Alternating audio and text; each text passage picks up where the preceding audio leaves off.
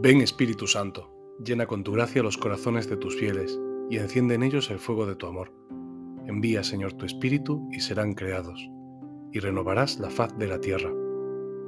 Oh Dios, que iluminas los corazones de tus fieles con las luces del Espíritu Santo. Haznos sentir según este mismo Espíritu y gozar para siempre de sus consuelos. Te lo pedimos por Jesucristo nuestro Señor. Amén. Martes 12 de diciembre, segunda semana de Adviento, en el que celebramos una fiesta de la Virgen, la fiesta de la Virgen María de Guadalupe. Esta fiesta tan preciosa para América Latina y preciosa también para todos los amantes de la Virgen, porque la Virgen María Santísima se presenta de una manera encantadora. Vamos a leer el Evangelio del día y quedémonos con él, porque es una declaración de intenciones por parte del Señor, por parte de nuestro Señor. Dice así el Evangelio de hoy. En aquel tiempo dijo Jesús a sus discípulos, ¿qué os parece? Suponed que un hombre tiene cien ovejas. Si una se le pierde, ¿no deja las noventa y nueve en los montes y va en busca de la perdida? Y si la encuentra, en verdad os digo que se alegra más por ella que por las noventa y nueve que no se habían extraviado. Igualmente, no es voluntad de vuestro Padre que está en el cielo que se pierda ni uno de estos pequeños. El Señor Jesús nos abre el corazón del Padre con esta sencilla parábola en la que un hombre tiene cien ovejas y una se le pierde.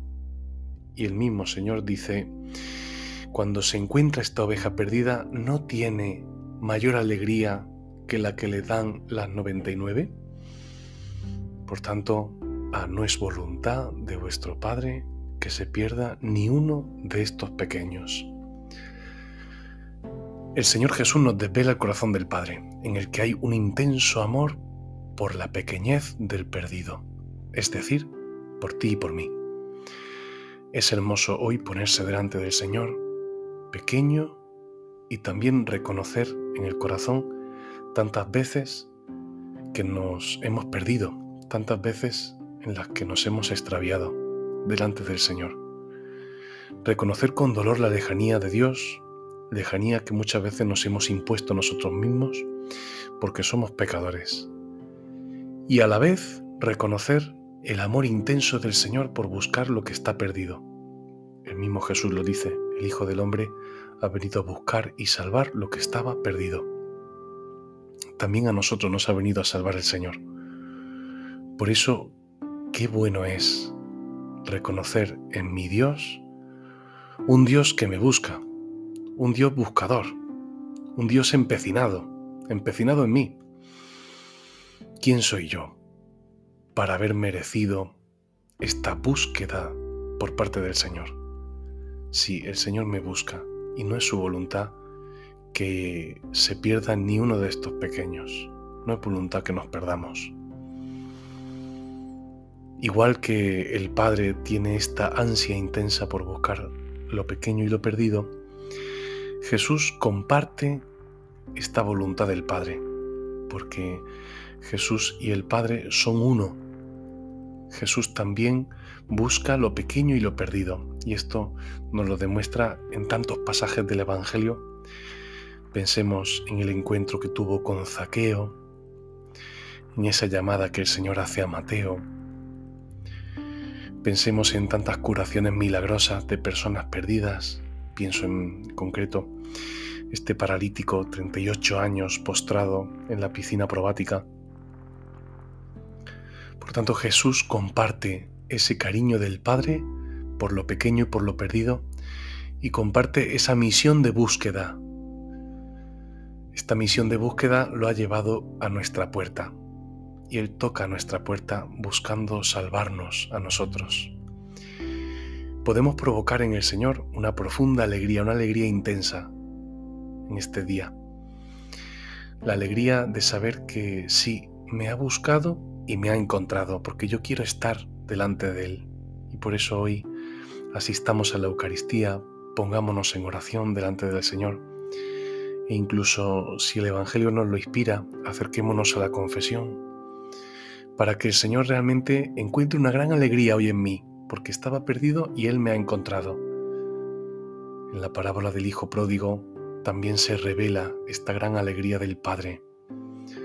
Alégrate conmigo porque este Hijo mío estaba perdido y lo hemos encontrado. Vamos hoy a dar una profunda alegría a nuestro buen Padre. Esta alegría de Jesús y este deseo intenso de búsqueda de lo pequeño y lo perdido es algo que también quiere impregnarnos a nosotros. Y esto es fundamental. El Señor quiere encender en nosotros este fuego como una antorcha enciende a otra. Y hoy realmente tengo que pensar delante del Señor. ¿Cuánta gente a mi alrededor está también esperando los brazos de nuestro Padre Dios, que lo encuentren y lo abracen? Y aquí me encuentro yo que soy también un discípulo de Jesús. Soy un cristiano, soy otro Cristo. Y también yo hoy puedo acercarme a aquellos que tengo cerca para, de una manera sencilla, transmitir un poco ese calor de los brazos del Padre.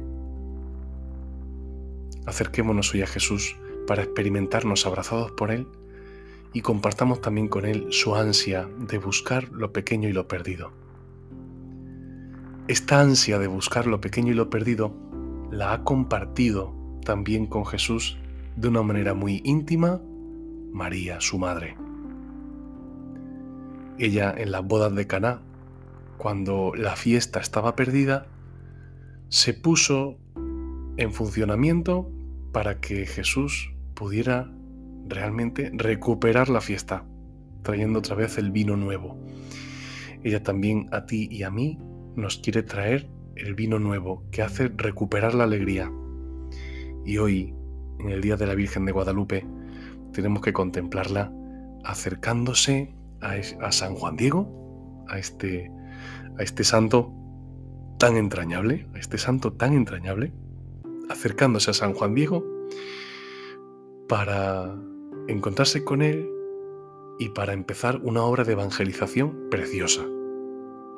Se encontró la Virgen María con el indio San Juan Diego, que en, este momento era viudo y, y contaba con unos 50 años, poco más de 50 años. Se encontró con la Virgen en el cerro del Tepeyac y, y ella le encargó que fuera al obispo para que le hicieran allí un santuario. Sin embargo, el obispo no le creyó. Hasta dos veces fue a él y no le creyó. Y él compartió esto con María. Sin embargo, María le insistía y le decía que fuese a él y le dijo que tendría una señal para enseñarle al obispo. Sin embargo, el día en el que la Virgen quería darle esta señal, el tío de Juan Diego Juan Bernardino, se puso muy enfermo.